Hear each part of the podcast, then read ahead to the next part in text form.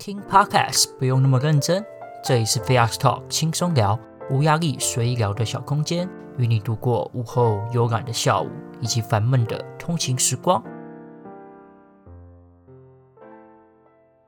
近几天的天气状况蛮好的，已经接近快要到夏季的晴空万里、太阳普照的一个气候了。但如果大家回想到一个月前春节那段时间，其实那段时间的北部天气其实都是连续几日的下雨。那其实这个连续几日的下雨，也代表台湾北部典型的冬天的气候嘛。但其实如果你想到冬天，其实大年初四的时候就已经是立春了，所以现在的脚步其实已经踏入了春天的怀抱当中。但不得不说，北部的气候真的不太适合居住哦，潮湿的气候影响的不只是出门的不方便，更多的是生活上的困扰。取帆其实地板的时候会蛮潮湿的，然后很容易脏，晒衣服不会干。鼻子过敏的我其实更容易敲到卫生纸哦，你知道，就是 会很容易这个流鼻水，然后就蛮痛苦的。另外一个很不适合的其实就是机车族哦。那之前的 podcast 就有跟大家分享到，我是有在骑机车嘛，所以骑机车的话，我又不想要去淋雨来骑机车，所以呢，我不喜欢下雨的前提之下，我能不出门骑车，我就不想出门骑车，非必要我就不想出去了。所以，我平常走路出门的话，我能不撑伞我就不撑伞，那当然更遑论要叫我穿雨衣了。所以，那今天的天气其实。很很好，那云图显示，哎，早上是阴天，然后不下雨。那下午其实是三点之后，封面才会抵达哦。那如果今天错失了这个机会的话，在二月初的那段时间，又要来一周的潮湿的气候哦。所以看到了这个天气情报，当然我就刻不容缓的整装待发了，戴上了我的头套、围脖、手套、安全帽。做好了，我要往安全骑车的骑行前的前置作业之后呢，跨州上车，扬长而去了。有些人问过我，为什么会想要骑车？其实这个答案啊，在每个人心中都有。我相信每个人都有自己热爱的人或事，其实不外乎这些人事，其实就是可以可以能够给你快乐，让你可以放松。然后你做这些事情的时候，你是很信任他的，你是会有信赖感的，对吧？所以骑车。之余我也是这样子啊，就是你当你在骑车的当下，你是你是可以很专心的在骑车上面，能够忘却日常的一些烦恼的琐事哦，专心在眼前的道路上，然后怎么样的抓离合器啊，换挡的操控，以及最重要是路旁的一些风景。我相信，在现代社会如此快速的脚步当中，其实每个人应该很少注意到一些生活上的小细节哦。像是如果你平常在走路的时候，你应该会很少注意到路旁边的一些可能有一些小花，它其实是盛开的，对吧？或是呃旁边有一些蝴蝶飞过，大家可能不会注意到这些小细节。亦或就是像我有时候早上的时候要去上班，你会很看到。每天就有一个咸酥鸡店的老板，他固定就是在早上八点的时候会开始洗他的那些设备啊，洗那些炸东西的篮子啊，然后或是开始洗一些碗盘。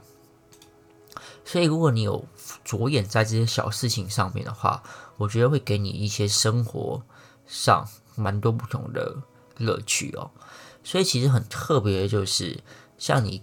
平常开汽车，或者你搭那些公车、搭这些大众交通工具，其实你是很难注意到这些枝微末节的小细节。那这些小细节往往都是可以给你一些生活的惊喜哦。所以我认为啊，唯独就是你用骑车，你可以用自己的骑车专注的当下去感受这周围发生的一些事情，或者就是你用双脚去感受。我过去其实还蛮常就是。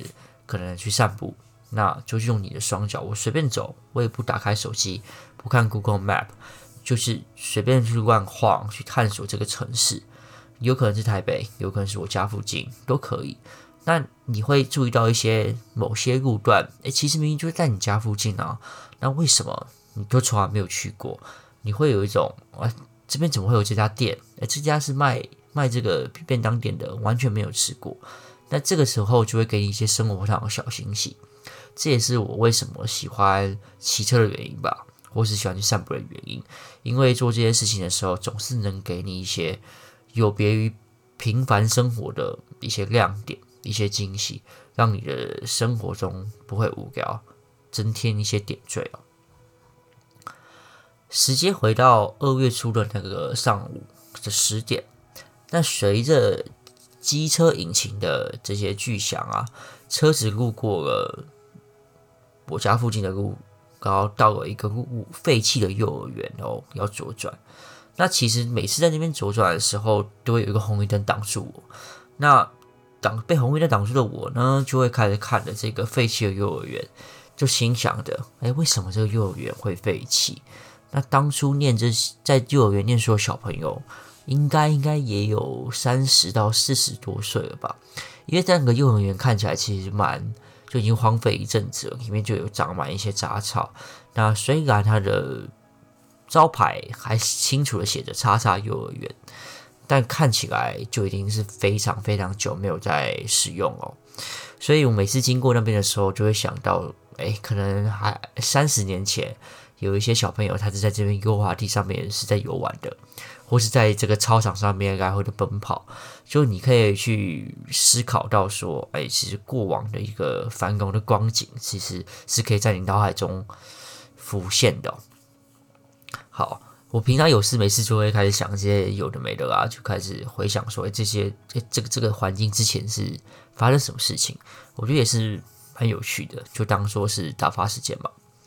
OK，想完了这些画面，红灯也变绿灯了。那随着一阵阵的风啊，我上个台六十六号的快速道路哦。那时速上快速道路之后呢，时速就从六十一路加八十九十来到了一百公里。因为平平常在一般的平面道路上面是很难骑到一百公里啦。不过在那种快速道路上，那每一台车就是人比车凶啊，然后又每个都越开越快，你势必也要拉到九十一百，你才可以不被那些高架上面的汽车给。所逼车哦，它档位也是从一路从平面道路的三档，然后提升到六档，来减少车身的震动感哦。心中想的应该不会有 汽车逆行而逆向而行吧？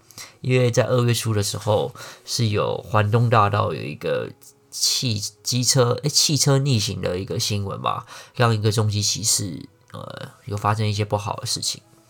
所以当下的时候就对这个新闻是很有感觉的，所以那个画面就会想说，哎，要稍微小心一点，看着会不会有一个的 逆向而驶的汽车行来，然后要稍微注意。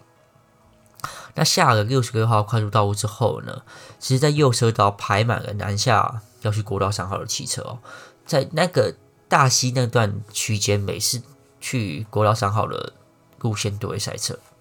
所以我也不管他们啦，我就转动油门前往今天的目的地——莱尔富便利商店北线、台北线的三福店，哦，也是今天所要启程的路线——台七北端的起点哦。那台七乙顾名思义是台湾省道的七号的支线，就是台七线嘛，是主要的省道。那你可能有很多支线，有甲线、乙线。那今天主要目标就是去。台湾省道七号的乙支线，台七乙啊，它北起桃园的大溪区哦，那南至宜兰的状元乡，那途中呢会经过桃园的复兴啊，宜兰的大同乡、员山乡、宜兰市，整个台七线的全长是一百二十八点三四公里哦。那台七一线是在台七线途经三民，也就是哎桃园。呃，大溪那边有个三民蝙蝠洞的三民往北的一个支线哦，也就是今天骑行的目标。那之后还有很多骑行的计划的话，也可以跟大家来分享啊。那今天主要的就是跟大家分享台七乙线这条路线。那为什么会想要去台七乙呢？除了是离家比较近之外呢，整个路线的骑乘上也有所谓的比较好可以挑战，就是蛮多弯道上下坡，那你挑战就有一些乐趣哦。同时，也是呃北部除了北宜公路或者台三线之外呢，会有许多追交手出没的路线之一哦。那跟大家讲一下追焦手，追焦手顾名思义就是，我不知道大家有没有被开过罚单啊？那就是我们戏称的国家的追焦照，也就是呃国家的摄影机帮你拍拍你的车子，然后你有你的车牌嘛，你就有一张车子的照片。那通常在北宜啊、台三线或台七乙的追焦手都是普通人啊。那这些拍摄的追焦手，他也就是拿相机单眼在那边拍呃路过的车子。那所谓的就会就会产生追焦照吧。那这些摄影手啊，蛮多是单纯喜欢拍照的。那他其实是想要挑战自己摄影的技术嘛。因为机车在路过的时候，它其实是动态的一个物体，那速度也其实也是蛮快的。那这些射手想要在完美的角度、完美的时间拍摄到，其实他是需要蛮多时间的练习。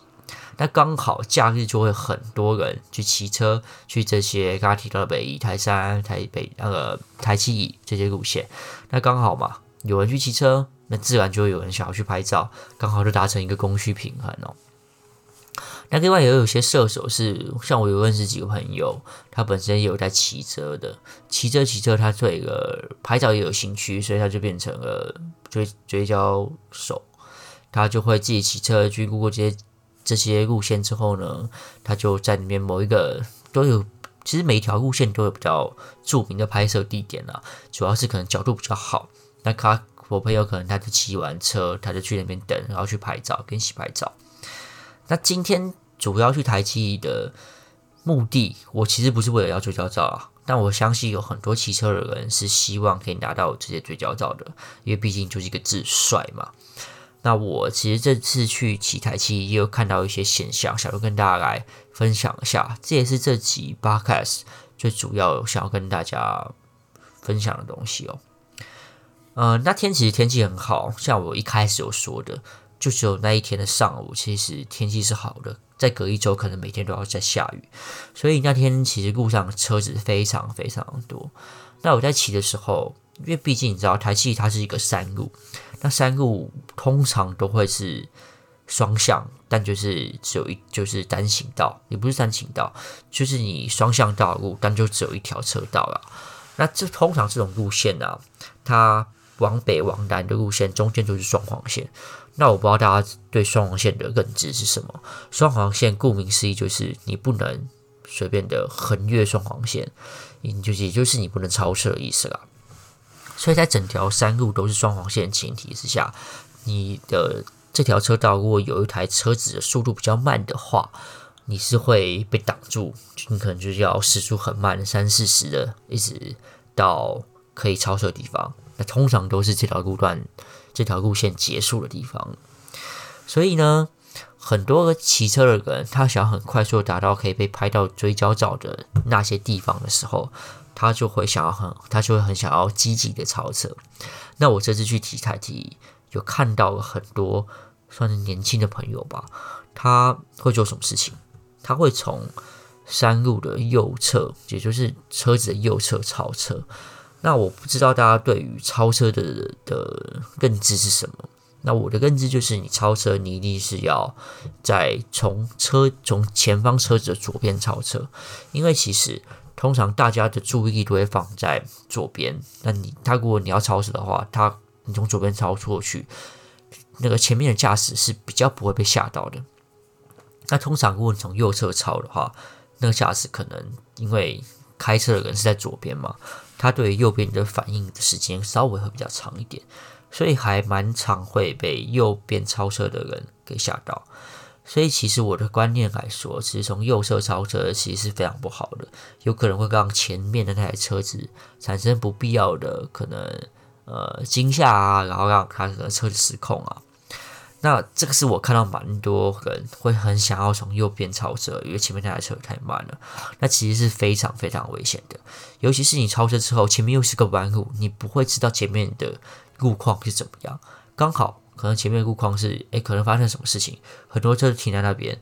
但你从右侧超车之后，你从一个右边是山壁嘛，从你从一个山壁，然后视野的盲区一转过去，发现如果一台一堆车停在那边，那你是不是就很危险的，对吧？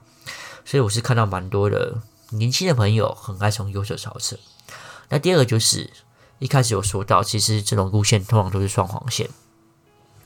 那也有很多朋友他直接横跨双黄线超车。如果你要跨双黄线超车，我的想法是没关系啦，因为人之常情嘛，可能前面的车真的太慢了。但你可不可以不要在弯路的时候从双黄线超车？这个最大的原因是什么？因为你不知道对向车道会发生什么事情嘛，你就是完全没有视野啊。除非你是哦，你是可以穿透那个山壁，然后你有透视眼，你可以看到那边是没有车的。那其实大家不会有这种超能力嘛。所以为什么要从双黄线横越双黄线超车呢？这不是跟自己的生命过不去吗？我相信大家可能只是想要啊，我觉得速度太慢了，我想要遵守速度感，我想要超车，我想要很快到追焦手在的地方，跟他背，跟他给我拍照。但如果你因为这种要超车的情况，让你的生命危险，生命受到危险的话，那你不是觉得得不偿失吗？因为你你再赶的话，其实你也差不了这五到十分钟嘛。所以，像我那次在骑的时候，其实我就是啊，乖乖的跟在那个龟车、乌龟车的后面，慢慢慢慢骑。那等到真的是没有双黄线了，然后对向车道也是没有车的时候，你再开始从左侧去超车。我觉得这是对自己的生命安全是比较有保障的一个方式啦。那也想要跟广大的骑车的朋友来呼吁，呃，安全骑车才是最重要的。你。不会希望你骑车就是很平安的出去，然后发生很多事情，发生一些不幸的事情，然后可能是坐了救护车回来去医院，或是你的生命因此有危险，也说也说不定吧。而且如果你你对自己你觉得哦我没差，我就是想要啊，如果我受伤我自己可以负责就好。但其实你受伤，你有一些生命危险，不是只有你能负责的，你的朋友、你的家人。这些这是他们的情绪的低落，他们的难过，其实是你没办法负责的。所以还是跟大家讲一下，骑车出去但会希望可以平安的回来，就不要再做这些从什么右侧超车啊，然后从双黄线超车啊，不顾对向车道的车的情况，盲弯超车，这真的是太可怕了。我真的认真觉得台湾的考照制度应该多加一些这些规范哦，实际的。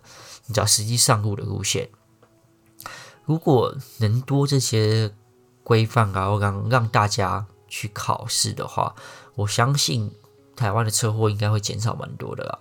所以就希望未来的交通法规看能不能有所改善吧。就很快的跟大家分享一下，就是我在二月多的时候去骑车的一些心得分享，希望大家还喜欢这次的。